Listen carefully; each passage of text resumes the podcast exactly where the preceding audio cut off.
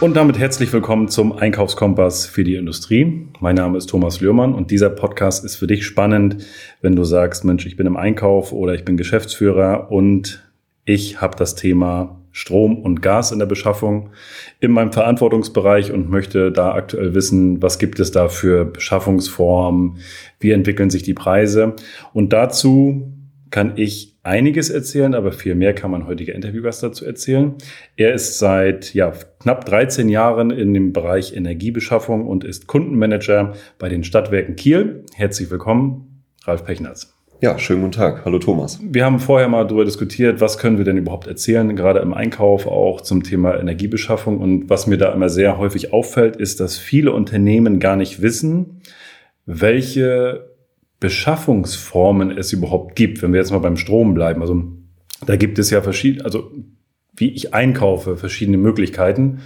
Klär uns da gerne mal auf, welche verschiedenen Möglichkeiten es überhaupt grundsätzlich am Markt gibt. Weil ich kannte immer bis dato immer nur, wir haben immer einmal irgendwie in drei Jahren einen Vertrag gekriegt, hier willst du verlängern zu dem Preis und dann war das erledigt. Das war das Einzige, was ich kannte. Aber da gibt es ja noch viel mehr. Und deswegen, was gibt es da aktuell am Markt? Und äh, da hast du schon den entscheidenden Unterschied zum Privathaus, äh, Privatkundensegment angesprochen. Und zwar ist es so, dass die Industrie tatsächlich ähm, und der Firmenkunden zum Jahresende verhandeln. So ist es als klassisches Modell zu sehen. Und äh, es gibt aber auch die Möglichkeit, äh, ähnlich dem Privatkundensegment strategisch die Energie einzukaufen. Das heißt weit im Voraus in kleinen Teilmengen und sich im Endeffekt gegen ähm, Ad-Hoc-Preisbewegungen, seien sie nun in eine Niedrigpreisphase oder wie es aktuell der Fall ist, in eine steigende Preisphase hinein, sich abzusichern mit ähm, sogenannten strategischen Modellen. Es geht zum einen ähm, automatisiert oder auch ähm, letztendlich mit Großkunden in enger Abstimmung über ein Tranchenmodell. Wir handhaben das auch so mit dem strategischen Modell. Aber ich habe da am Anfang auch noch ein bisschen gebraucht, um das zu verstehen. Deswegen erkläre das nochmal. Also, was heißt dieser strategische Einkauf? Also, wenn ich jetzt normalerweise sage, ich habe ähm, diesen klassischen Vertrag, was ist da eigentlich der, der, fachliche Begriff dafür? Also wenn ich dieses Termingeschäft oder wie nennt man das dann? Das ist korrekt. Also man setzt sich klassischerweise im Oktober, im September zusammen, merkt, dass der Vertrag ausläuft, mhm. zum 31.12. in der Regel und äh, guckt dann, wie sind die aktuellen Preise und bespricht einen Termin für die Angebotsabgabe. So, okay. Sowas klassischerweise. Man hatte dann auch ein bis zwei Tage Zeit, sich zu entscheiden und konnte dann im Endeffekt das zu dem Zeitpunkt gültige Niveau ähm, des Folgejahres fixieren oder auch für zwei, drei Jahre danach äh, einkaufen. Das war nicht das Problem. Also das, das wäre die eine Variante, das klassische, klassische Termingeschäft. Richtig. So, wollen. Mhm. so das strategische Geschäft, wie läuft das da? Also da schließen wir auch einen Vertrag, aber wie geht, da, da ist der Preis ja noch nicht fest, in Anführungsstrichen. Wie, wie, ist, wie ist das Modell? Korrekt. Also das ist ein Modell, ähm, was langfristig seine Wirkung entfaltet. Bestes Beispiel ist ja jetzt ähm, die aktuelle Situation mit den Preisen für 2023, gerade im Strom- und Gassektor. Nehmen wir jetzt mal an, man hat begonnen am 01.01.2021 beziehungsweise 2020 seine Energie zu beschaffen. Das kann man bis zu 36 Monate im Voraus. Dann haben wir 36 mögliche Einkaufszeitpunkte. Jeden Monat eine kleine Teilmenge und äh, die Teileinkäufe ergeben dann am Ende einen mengengewichteten Durchschnittspreis und der steht dann einen Monat vor dem Lieferbeginn fest. Hat natürlich den Vorteil, ähm, dass man sein Risiko breit streut im Einkauf, also nicht an einen Tag gebunden ist und vor allen Dingen ähm, entschärft es den Spekulationsmoment. Also man hat mehr Optionen, auch an einem bestimmten Tag oder in einem bestimmten Monat mehrfach einzukaufen und sich dann gegen ähm, ja, Preisrisiken abzusichern. Mhm. Das heißt im, im Umkehrschluss, und das war nämlich auch meine Überlegung, wo ich das damals verstanden habe, da habe ich gesagt, okay, wenn ich jetzt abschließe, ich sage nur mal eine, eine theoretische Zahl, 30 Cent, die schließe ich jetzt ab für drei Jahre. Oder wir machen das Modell, diese Strate die strategische Beschaffung, dann müsste es ja schon mit dem Teufel zugehen, dass die Preise, also wenn ich, wenn man damals gewusst hätte, dass es nur noch bergauf geht, dann wäre das vielleicht mit dem Termingeschäft eine gute Entscheidung gewesen. Aber ich sag mal, vor zwei Jahren war der Markt ja noch normal. Und da habe ich gesagt, nee, also eigentlich kann ich ja nur gewinnen, weil es wird bestimmt ja Monate geben, wo der Energiepreis auch günstiger ist als jetzt. Also zu dem Zeitpunkt. Und deswegen haben wir uns ja damals dann auch für dieses Modell entschieden. Aber ich muss immer im Voraus. Also ich muss zwei Jahre, ein Jahr im Voraus kaufen? Das ist flexibel, das Modell. Also es bietet äh, die Möglichkeit für diejenigen, die beispielsweise noch nicht äh, die Erfahrung damit haben und vorsichtiger sind, zwölf Monate im Voraus äh, einzukaufen, beispielsweise ab 1.1.22 in zwölf Teilmengen ähm, für das Lieferjahr 23 oder dann auch, äh, was meine klare Empfehlung ist, 24 beziehungsweise 36 Monate im Voraus, um das Risiko so breit es geht zu streuen. Mhm. Und damit auch äh, du als Zuhörer das verstehst, also das läuft dann auch immer so ab und damit haben wir sehr gute Erfahrungen gemacht. Wenn der Preis gerade niedrig ist, bekomme ich einen Anruf, so und so sieht's aus. Thomas, wollen wir gerade, wollen wir jetzt nochmal drei Monate sichern, vier Monate sichern? Dann haben wir das, dann sichern wir uns den Preis für vier Monate und haben damit dann, das wirkt sich ja auch wieder auf den Durchschnittspreis aus. Korrekt. Also bestes Beispiel ist die ähm, Corona-Zeit gewesen. 2020 ist weltweit die Nachfrage zurückgegangen nach Energie. Und das hat äh, in den Monaten März, April, Mai im, im Jahr 2020 dazu geführt, dass die Lieferjahre, die ähm, handelbar waren, das waren ja zu dem Zeitpunkt schon das Lieferjahr 2021, 2022, 2023, dass die besonders günstig waren und ähm, entsprechend mehr Einkäufe vorgenommen werden konnten in diesen Monaten und das sich natürlich hinten raus äh, positiv auf die auf das Preisniveau ausgewirkt hat. Mhm. Das sind die ersten beiden Varianten. Es gibt ja noch eine dritte Variante und das verwechseln vielleicht einige so ein bisschen mit dieser strategischen Variante. Und zwar ist es das äh, Thema Spotmarkt. Richtig. Und Spotmarkt ist ja, also so als Außenstehender würde ich sagen, ja, was ist der Unterschied zwischen dem Tranchen einkaufen und dem Spotmarkt? Also vielleicht mal, warum Spotmarkt? Das bringt da mal einmal Licht ins Dunkel. Also es gibt natürlich, ähm, so wie, es, wie wir es eben gerade besprochen hatten, den Terminmarkt. Das sind die Lieferjahre, die sind klassisch an der EX auch einsehbar. Das ist äh, der Handelsplatz für Energie. Und ähm, genauso ist auch der Spotmarkt ein handelbares Produkt. Allerdings ähm, geprägt durch viel, viel kurzfristige Einflüsse, beispielsweise Winderzeugung, Photovoltaik, ähm, aber auch natürlich politische Themen, Spekulationen. Da gibt es viele Einflussfaktoren, die diesen mhm. Spotmarktpreis äh, beeinflussen, genauso wie den Terminmarkt. Aber es ist so, dass der Spotmarktpreis unmittelbar zur Geltung kommt. Also Kunden haben durchaus die Möglichkeit, auch Spotmarkt basiert einzukaufen und beispielsweise, nehmen wir jetzt mal an, wir haben den Monat ähm, äh, März und man hat einen Spotmarkt aus dem Spotmarktpreis aus dem Monat Februar. Und dann bekommt man im März eine Abrechnung und sieht im Endeffekt aus den jeweiligen Tagesdurchschnittswerten seinen Abrechnungspreis. Also man kennt ihn nicht vorher, nicht vor dem Lieferbeginn, sondern immer erst im Nachhinein, weil aus den jeweiligen Tagespreisen dann der Abrechnungspreis für den Folgemonat gebildet wird. Mhm. Beziehungsweise für den Liefermonat natürlich und im Folgemonat kann man natürlich erst die Rechnung bekommen, weil die Verbrauchsmengen erfasst worden sind. Aber im Spotmarkt wird täglich angekauft oder wie ist da die, die es werden täglich auch Preise gehandelt, also teilweise sogar viertelstündlich. Und ähm, diese kann man natürlich nicht alle einzeln auf eine Rechnung ausweisen, sondern man bildet dort den Durchschnitt und über die Tage hinweg auch einen, einen Mittelwert und der kommt dann zur Abrechnung. Und aktuell ist das Thema ähnlich wie bei den Terminmarktpreisen, dass äh, der Spotmarkt auch von sehr, sehr hohen äh, Werten beeinflusst wird. Und wir haben da mittlerweile ein Rekordniveau von 500 Euro pro Megawattstunde, also 50 Cent pro Kilowattstunde.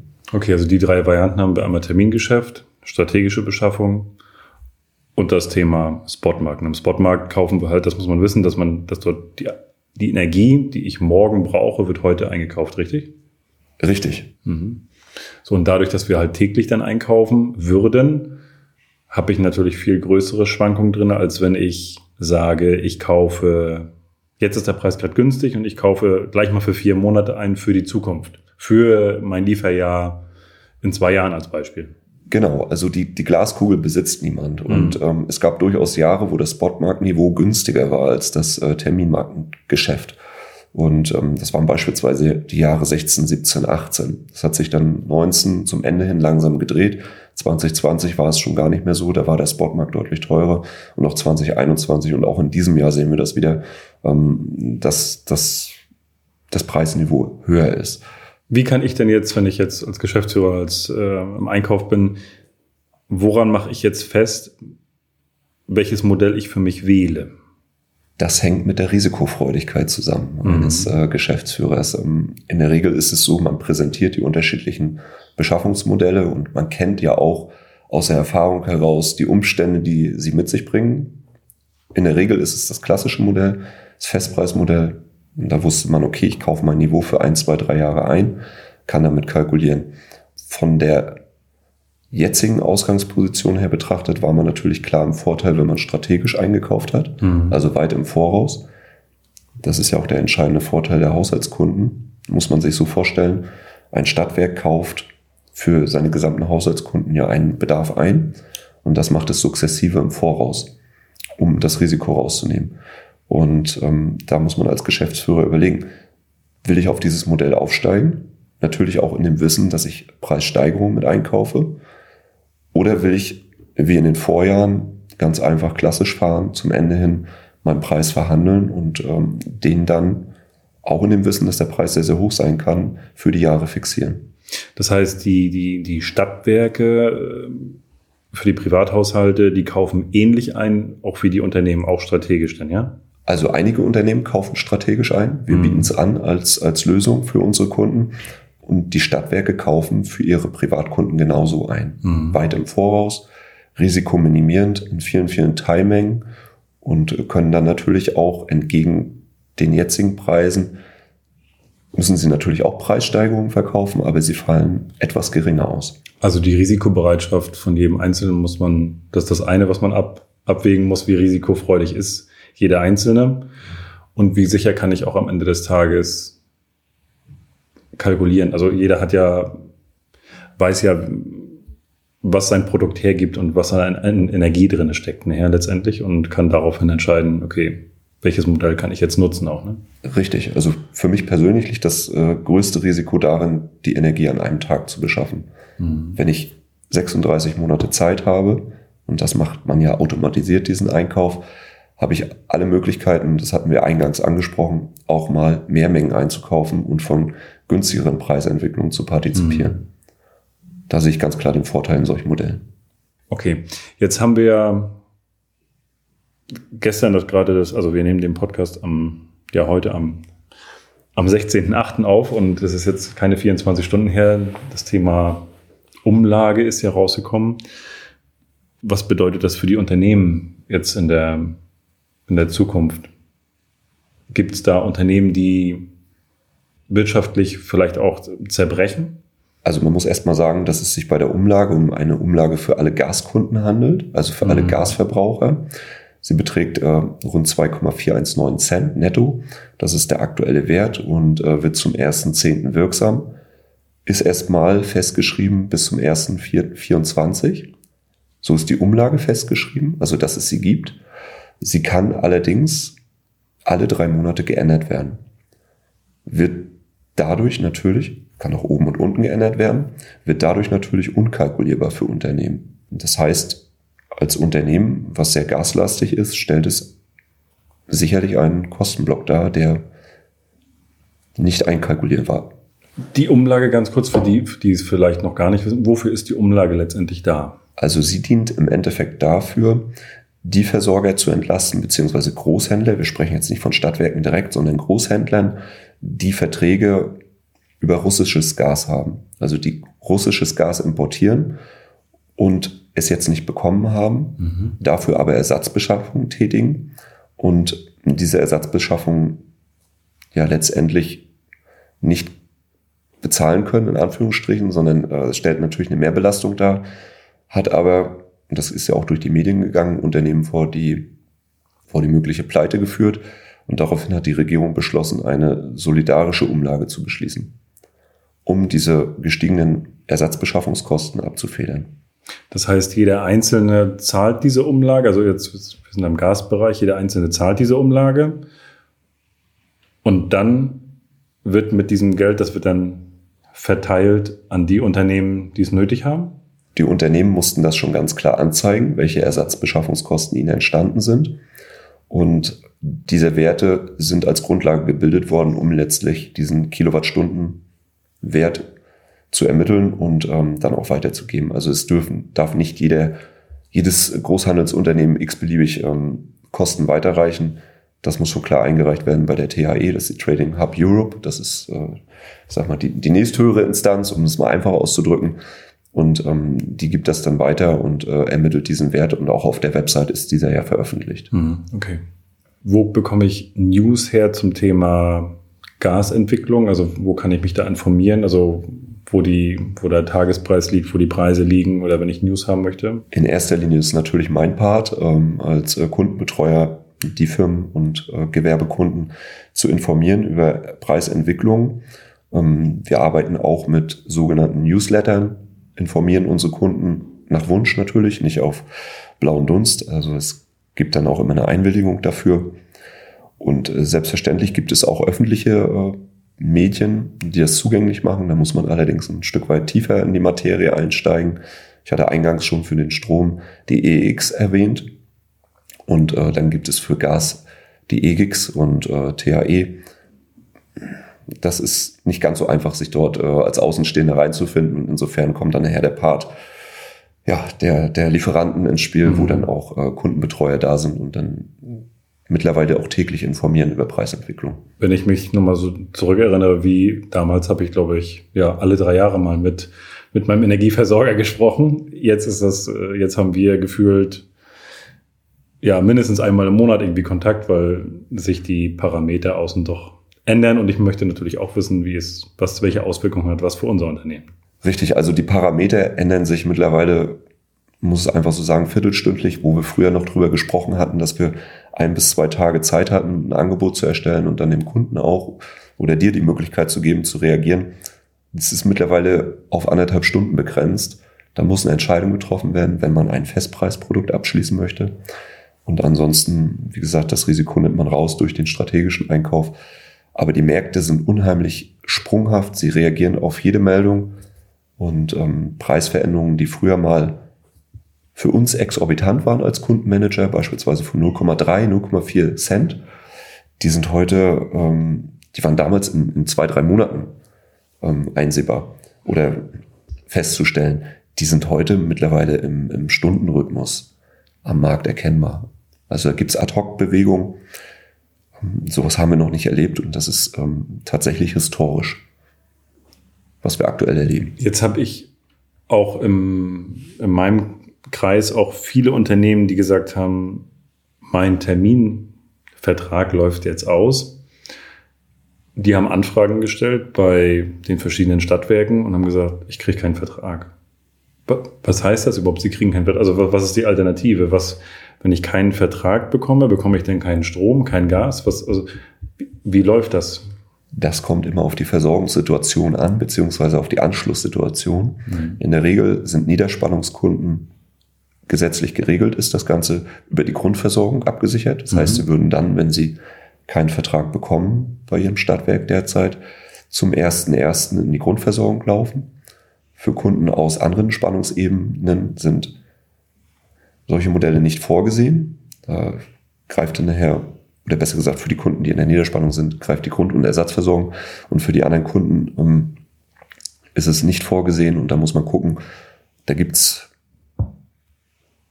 in der Regel nur eine Möglichkeit, die auf dem Papier steht, das ist dann die sogenannte Trennung vom Netz, ähm, wobei wir derzeit da noch nicht den Teufel an die Wand malen wollen. Was bedeutet Grundversorgung? Also das heißt, wenn ich im Niederspannungsbereich, bis wohin geht der Niederspannungsbereich? Das wir erstmal ganz kurz definieren, was, was für ein Jahresverbrauch ist das? Wenn wir vom Strom jetzt sprechen? Alle Kunden, die nicht, äh, nicht gewerblich sind, die sind grundversorgt und alles, was gewerblich ist und nicht leistungsgemessen, ähm, ist ersatzversorgt und wird dann ähm, entsprechend zu den durch den Versorgern veröffentlichten Tarifen abgerechnet.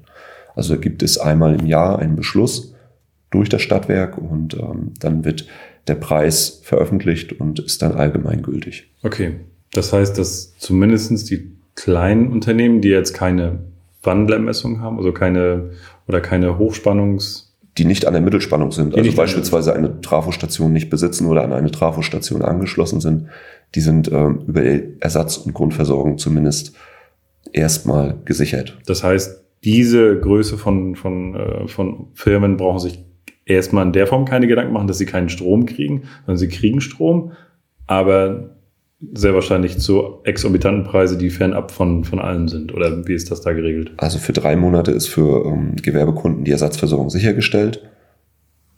Und danach muss man sich dann um einen Vertrag bemühen.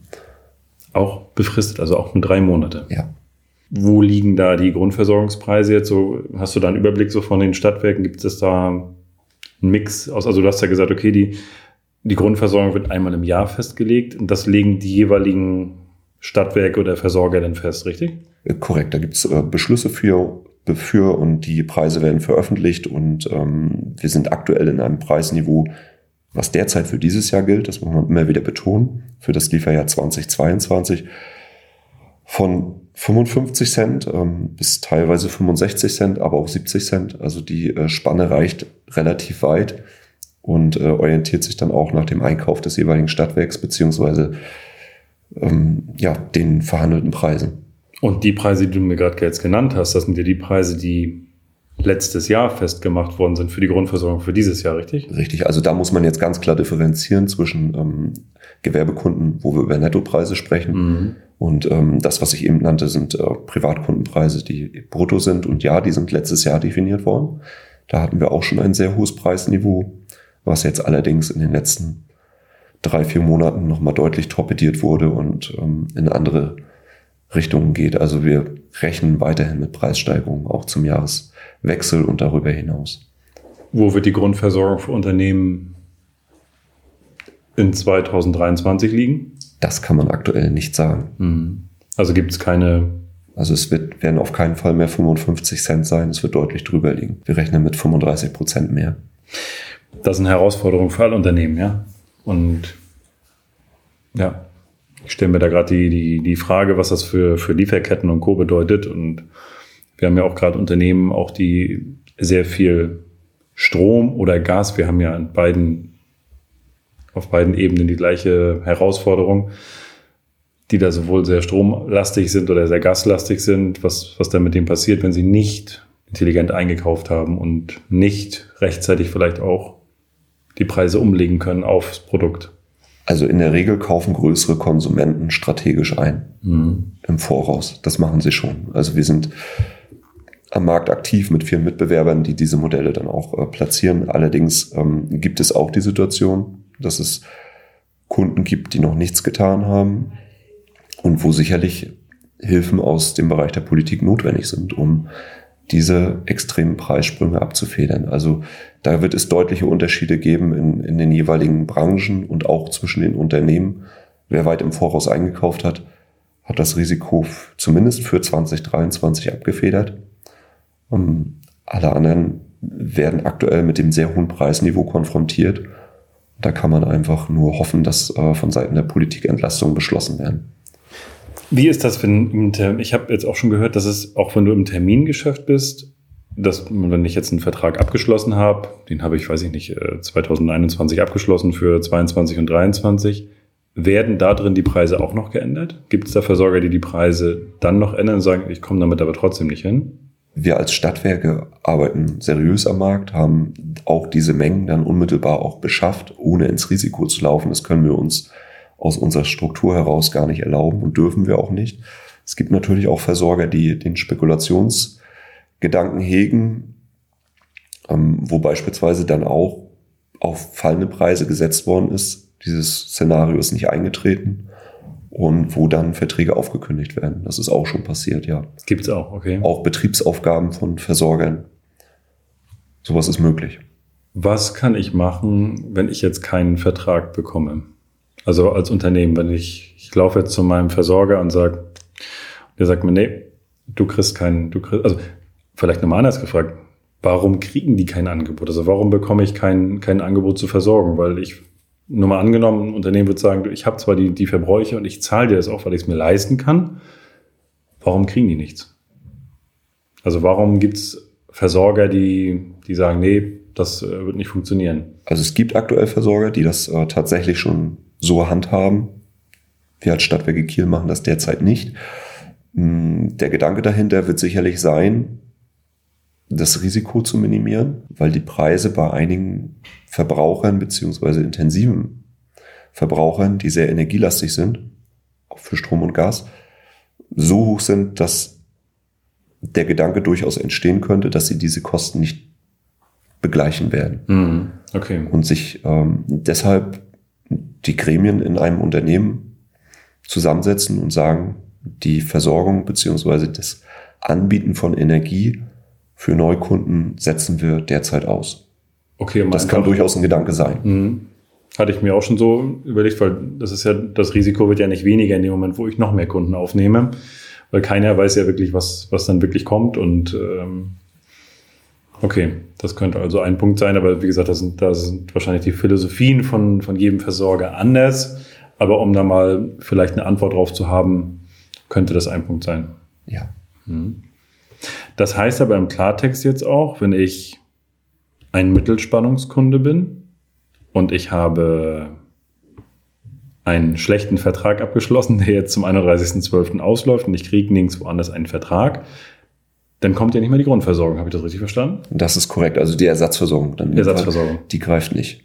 Das ist nicht vorgesehen und ähm, das würde dann in Abstimmung mit dem örtlichen Netzbetreiber dazu führen, dass man die, sofern der Kunde dann keinen Vertrag hat zum 1.1., die Anschlussnutzung trennt, die Netznutzung und kein Strom fließt.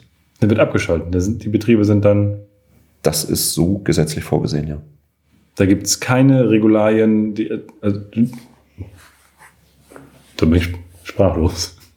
Ich kann nur so sagen, wie ähm, die Gesetze sind und äh, kann das auch nur so wiedergeben. Da wird sicherlich auch Vorabgespräche geben, gerade mit Großverbrauchern. Also ich kann mir, ich kann mir ehrlich gesagt, aber wir wollen da nicht zu politisch reingehen, aber ich kann mir, das wäre ja Wahnsinn, wenn da, da, ich glaube, es gibt einige Unternehmen, die genau in dem Bereich arbeiten und keine Verträge haben und dann auch am Ende des Tages, aber das kann ja nicht sein, dass sie die Betriebe vom Netz nehmen. Also das, ich glaube, dazu darf es und wird es nicht kommen.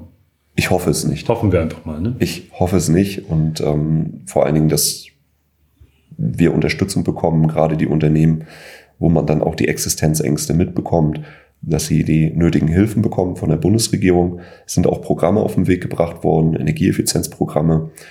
Hm, natürlich spricht man auch das Thema Energiesparen an, aber es sind natürlich solche Kostenfaktoren und brauchen uns bloß umgucken im Bereich der Glasindustrie.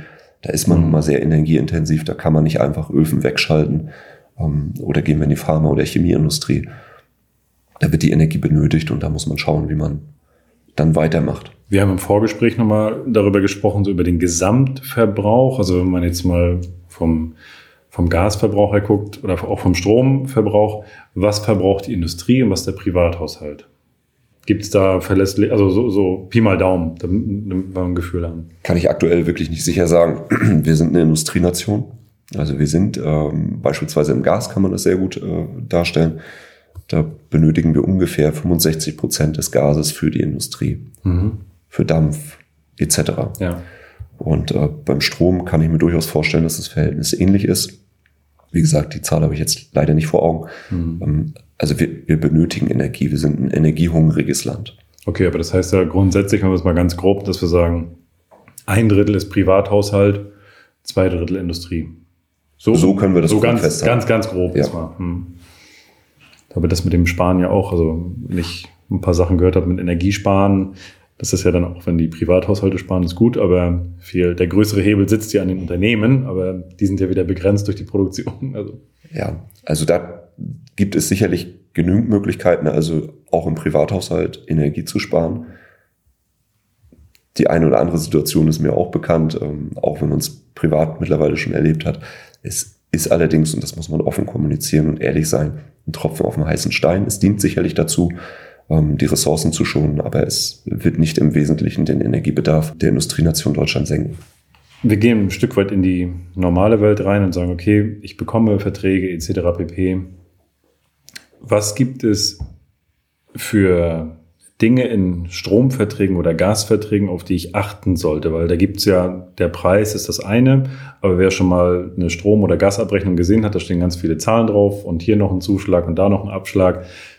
Wo muss ich darauf achten im Einkauf, wo sich Kosten verstecken können? Wenn man erst sagt, oh Mensch, ich habe ja einen schönen Strompreis oder ich habe einen schönen Gaspreis, wo sind die versteckten Kosten? Wo kann ich darauf achten? Also in der Regel arbeiten Stadtwerke mit definierten Verträgen, mhm. die allgemein gültig sind und die auch sehr geläufig sind, also rechtsgültig und auch von bestimmten Kanzleien mit einem guten Ansehen erarbeitet worden sind, wo keine versteckten Kosten irgendwo untertauchen beziehungsweise nicht erkennbar sind. Die Verträge sind natürlich, und das hat man in den vergangenen Jahren häufig festgestellt, sehr papierlastig, relativ viele Seiten und ähm, enthalten viele Informationen zu Steuern, Abgaben, Umlagen, zu Netzentgelten, zu Preiskonstellationen, aber natürlich auch zu dem jeweiligen Vertragsmodell.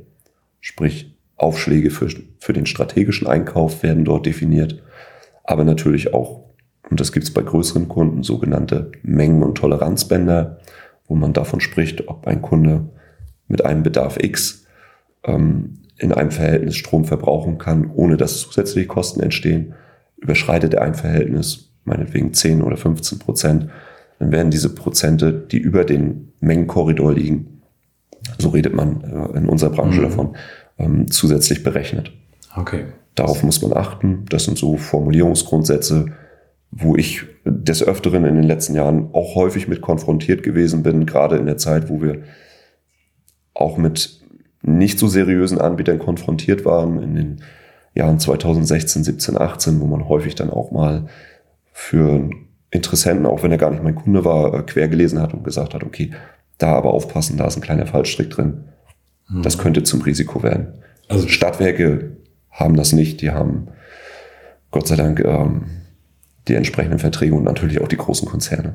Und was sind die, die individuellen Dinge, die jedes, jede Stadtwerke oder jedes Stadtwerk noch aufsetzt, also die EG-Umlage und so weiter, das sind ja alles Sachen, die alle geregelt sind, aber was sind die variablen Faktoren? Das eine war das Thema mit der Netzband, also wenn ich jetzt mehr verbrauche als geplant, wie viel Prozent stehen da drin?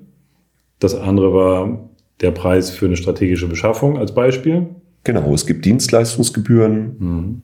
die werden von den Anbietern unterschiedlich erhoben, in unterschiedlichen Höhen und auch mengenabhängig und ja, ich sag mal kundenabhängig. Mhm. Da geht es auch immer um die Struktur, die ein Kunde hat. Verbraucht er viel Energie am Tag? Ist er sehr aufwendig in der Prognose? Und so weiter. Ähm, Deswegen, also ich möchte ja gucken, also gerade jedem Einkäufer oder eben Geschäftsführer auch den Tipp mitgeben, zu sagen, okay, der Preis ist das eine, aber dann die Leistungen, die noch on top kommen, die variabel sind, das sind ja letztendlich, also ich kann den Preis vergleichen, das ist das eine, aber ich kann die Leistungszuschläge, die kann ich auch nochmal mit ansetzen. Korrekt. Zum, das, zum transparenten Darstellen. Ne? Das reicht von bis. Also es gibt Versorger, die bieten an, dass Kunden individuell beraten werden zu ihrem Portfolio. Darüber kann sich beispielsweise eine Dienstleistungspauschale erstrecken. Es gibt Versorger, die bieten Visualisierung an für Lastströme, also für Verbräuche. Ähm, es gibt Versorger, die bieten permanentes Monitoring an von Anlagen. Die bieten auch an, dass äh, Zähler gemonitort werden können, ähm, beziehungsweise Unterzähler installiert werden können für, für entsprechende Anlagen. Das haben wir beispielsweise auch im, im Portfolio. Also die erstrecken sich dann nicht nur auf die reine Energielieferung, sondern auch um das Thema drumherum. Energieeffizienzmaßnahmen, ähm, Beratungsleistung, Informationsleistung. Ähm, E-Mobilität als Beispiel war auch oder ist ein Thema, die Infrastruktur aufzubauen. Und das kann alles in solchen Verträgen mit drinstecken, neben den angesprochenen Mengenbändern als Beispiel, also Mengenkorridoren, oder dann auch ähm, Aufschlägen für etwaige Abwicklungsgebühren. Okay. Also da kann man wirklich gesondert drauf gucken, wie sich das zusammensetzt. Man muss, ich, ich gucke mir natürlich auch um welche Leistung, also welcher Aufschlag steht für welche Leistung. Und wenn ich sage, ich lege Wert auf Monitoring und zahle dafür auch X, dann ist das in Ordnung für mich. Das ist das, da muss dann jeder für sich bewerten. Aber da stecken manchmal auch Sachen drin, die, die man wirklich auch vergleichen muss, auch zum Preis und auch wieder zum eigenen Risikothema. Das äh, eine Thema, was du angesprochen hast, das möchte ich nochmal einmal kurz aufgreifen, und zwar dieses Monitoring, um zu gucken, wo verbrauche ich welchen Strom. Da gibt es ja tolle digitale Lösungen auch, die ihr da auch im, ähm, im Haus habt. Und gibt es da eine Menge oder eine Unternehmensgröße, ab wo man sagt, so da macht, ab da macht das Sinn, wirklich die Maschinen einzeln zu tracken, um zu gucken, wo sind welche Verbräuche, Gibt es da eine Faustformel für oder ist das sehr individuell? Nicht wirklich. Also es hängt auch von den Ansprüchen des ähm, Geschäftspartners ab. Also mhm. Also wir haben durchaus Kunden, die mit wenig Verbrauch trotzdem sehr, sehr orientiert sind, ihre Maschinen zu monitoren, mhm. ähm, abweichende Verbräuche sofort zu erfassen und dann gegenzusteuern, um beispielsweise Schäden zu verhindern an den Geräten. Das gibt es. Umso größer ein Unternehmen ist, umso interessanter ist es natürlich, weil man ja auch mit beispielsweise des, der DIN äh, konfrontiert ist oder dem Energiemanagement. Es gibt ja die 16247 und das Energiemanagement nach 5001. Und da können solche Verbrauchserfassungen natürlich helfen, um die entsprechenden ähm, Vorgaben der Zertifizierung zu erfüllen. Da unterstützen wir dann auch aktiv mit. Okay. Für welche Unternehmen ist sowas Pflicht, so eine, so eine Zertifizierung? Gibt es also ich, also ich habe davon schon mal gehört, aber für uns das ist noch nicht Pflicht, das ist, glaube ich, mehr so kann. Richtig, also wenn man mehr als 250 Mitarbeiter hat, dann ist es eine Pflicht als Beispiel. Okay. Ne, da geht es nach Unternehmensgröße. Und ähm, ja, dahingehend wird es dann nachher verpflichtend, so ein Energiemanagementsystem zu implementieren und auch entsprechend zertifizieren zu lassen. Das wird also nicht langweilig. Umso größer der Laden Umso größer, wird. umso aufwendiger. Ähm, da gibt es teilweise in Unternehmen einzelne Abteilungen für, beziehungsweise Mitarbeiter, die sich das ganze Jahr nur um diese Zertifizierung kümmern, um die entsprechenden Anforderungen ähm, der ISO zu erfüllen. Auch nochmal ein spannendes Thema. Aber ich glaube, aktuell haben die Unternehmen andere Herausforderungen. Richtig. Mehr denn je. Kurze Frage, wie sieht's denn aus bei, bei euch? Also wenn ich jetzt sage, Mensch, ich kriege keinen Strom oder keine Energie, kein Gas, kein Strom, gibt es bei den Stadtwerken Kiel, nehmt ihr noch Kunden auf? Sagt ihr, Mensch, wir gucken da zwar auch genau hin, aber grundsätzlich nehmen wir Kunden auf? Also grundsätzlich gucken Versorger immer genau hin, welche mhm. Kunden sie versorgen. Also sollten sie es tun. Und aktuell beliefern wir auch noch Kunden. Welche, welche Vorteile habe ich oder bei euch an den Stadtwerken Kiel? Also du hast ja schon mal was von den Beschaffungsmodellen erzählt, aber du hast auch schon mal ganz kurz angeschnitten, alles, was ums Thema Digitalisierung geht. Und das finde ich halt auch extrem spannend. Erzähl da, davon mal, was ihr im Hintergrund überhaupt alles laufen habt, was aber für mich als Kunde extrem wertvoll ist. Klassischerweise bekommt man ja bloß ähm, die Vorabgeschichte mit, man schließt einen Vertrag, bekommt seine Rechnung und das war's. Das ist bei uns nicht ganz so. Wir haben natürlich ähm, im Hintergrund sehr, sehr viele Themen laufen, wollen natürlich auch so viel wie möglich für den Kunden Möglichkeiten schaffen, um einfach an Rechnungen zu kommen, um Zählerstände einzusehen, um einfach auch Meldungen zu bekommen, beispielsweise auf Verbräuche bezogen, ähm, wie ich es gerade angesprochen hatte mit dem Messsystem, was wir anbieten, also mit dem eigenen Messstellenbetrieb, so ist das in der Fachsprache ausgedrückt. Daran arbeiten wir permanent im Hintergrund, das haben wir auch im, im Dienstleistungsportfolio.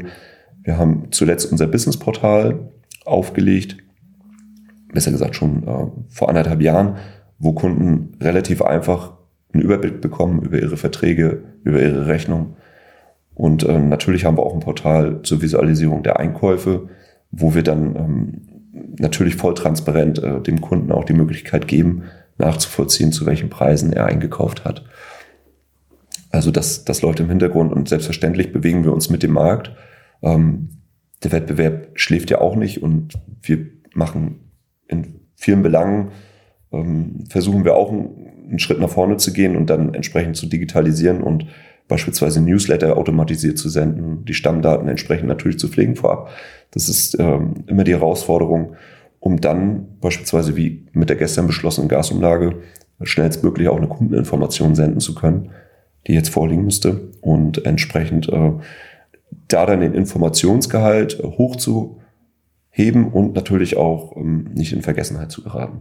Also eine größtmögliche Kundenbindung durch ähm, größtmöglichen Nutzen unserer Services, die wir permanent dann auch natürlich platzieren beim Kunden. Das habe ich halt extrem jetzt gemerkt. Also es nützt ja nichts, irgendwo einen Vertrag abzuschließen und dann war es das, sondern auch diese, diese permanente Kommunikation, ob es die Möglichkeit der digitalen Varianten sind, mit den Dashboards, aber auch wenn, wenn wir miteinander sprechen. Und das ist, das schätze ich da sehr. Von daher kann ich das nur wärmstens empfehlen. Gibt es Eingrenzung? Also agiert ihr in ganz Deutschland oder sogar darüber hinaus? Oder sagt ihr, nee, wir begrenzen uns auf den Norden? Oder gibt es da irgendwelche Einschränkungen? Ja, also das vorrangige Gebiet jetzt für den Gewerbekundenbereich ist der Norden mhm. mit den Bundesländern Schleswig-Holstein, Niedersachsen, Bremen, Hamburg, Mecklenburg-Vorpommern. Und ähm, wir reagieren natürlich auch individuell auf Anfragen. Okay. Das heißt, wenn ich jetzt ein, wenn jetzt ein Zuhörer aus Bayern ist, der sagt, Mensch, das hört sich aber spannend an, mit dem Herrn Pechnatz würde ich gerne mal ein Gespräch führen, dann geht. greifen wir selbstverständlich zum Telefon und unterhalten uns. Aber das ist nicht unser aktives Vertriebsgebiet. Aktiv mhm. sind wir tatsächlich ausschließlich im Norden. Okay. Sehr spannend. Also, ich denke, jetzt haben wir ein gutes, gutes Bild geschaffen für die einzelnen Versorgungsmöglichkeiten, was, da, was es da gibt. Ich würde jetzt lügen, wenn ich sagen würde, mich lässt das alles kalt, sondern mich besorgt das schon so ein bisschen, was da passiert. Aber wir werden damit umgehen müssen und für alle die, die noch sagen, Mensch, ich weiß noch gar nicht, gut, dass du das sagst, was mit meinen Stromverträgen ist, dann muss ich erstmal nachgucken. Guckt da bloß nach und seid auf der sicheren Seite. Und wenn ihr keinen Versorger findet, versucht es bei den Stadtwerken Kiel. Der Pechnatz freut sich. Alle Sachen werden wir in den Shownotes packen. Das heißt, LinkedIn-Profil, Website und dann können wir da den besten Kontakt herstellen. Gibt es noch eine Variante, worüber wir dich erreichen können? Also über die Profile selbstverständlich und dann natürlich über meine Kontakte. Okay, packen wir alles in die Shownotes rein. Ralf, vielen lieben Dank für die, für die Insights zu diesem Thema. Ich weiß, es ist ein sehr schwieriges Thema, wo man jetzt auch aufpassen muss, äh, weil das ja auch, wir wollen ja nicht zu stark in die politische Richtung reingehen. Deswegen danke für die offenen Worte auch dahingehend und ja, danke für die Zeit. Bitte, und sehr gerne. Wenn du diesen Podcast noch nicht abonniert hast, abonniere den Podcast, lass gerne eine Bewertung da. Teil auch gerne per Screenshot äh, den Podcast bei Instagram, Facebook, freue ich mich immer drüber. Und in diesem Sinne, vielen Dank fürs Zuhören. Bis zum nächsten Mal.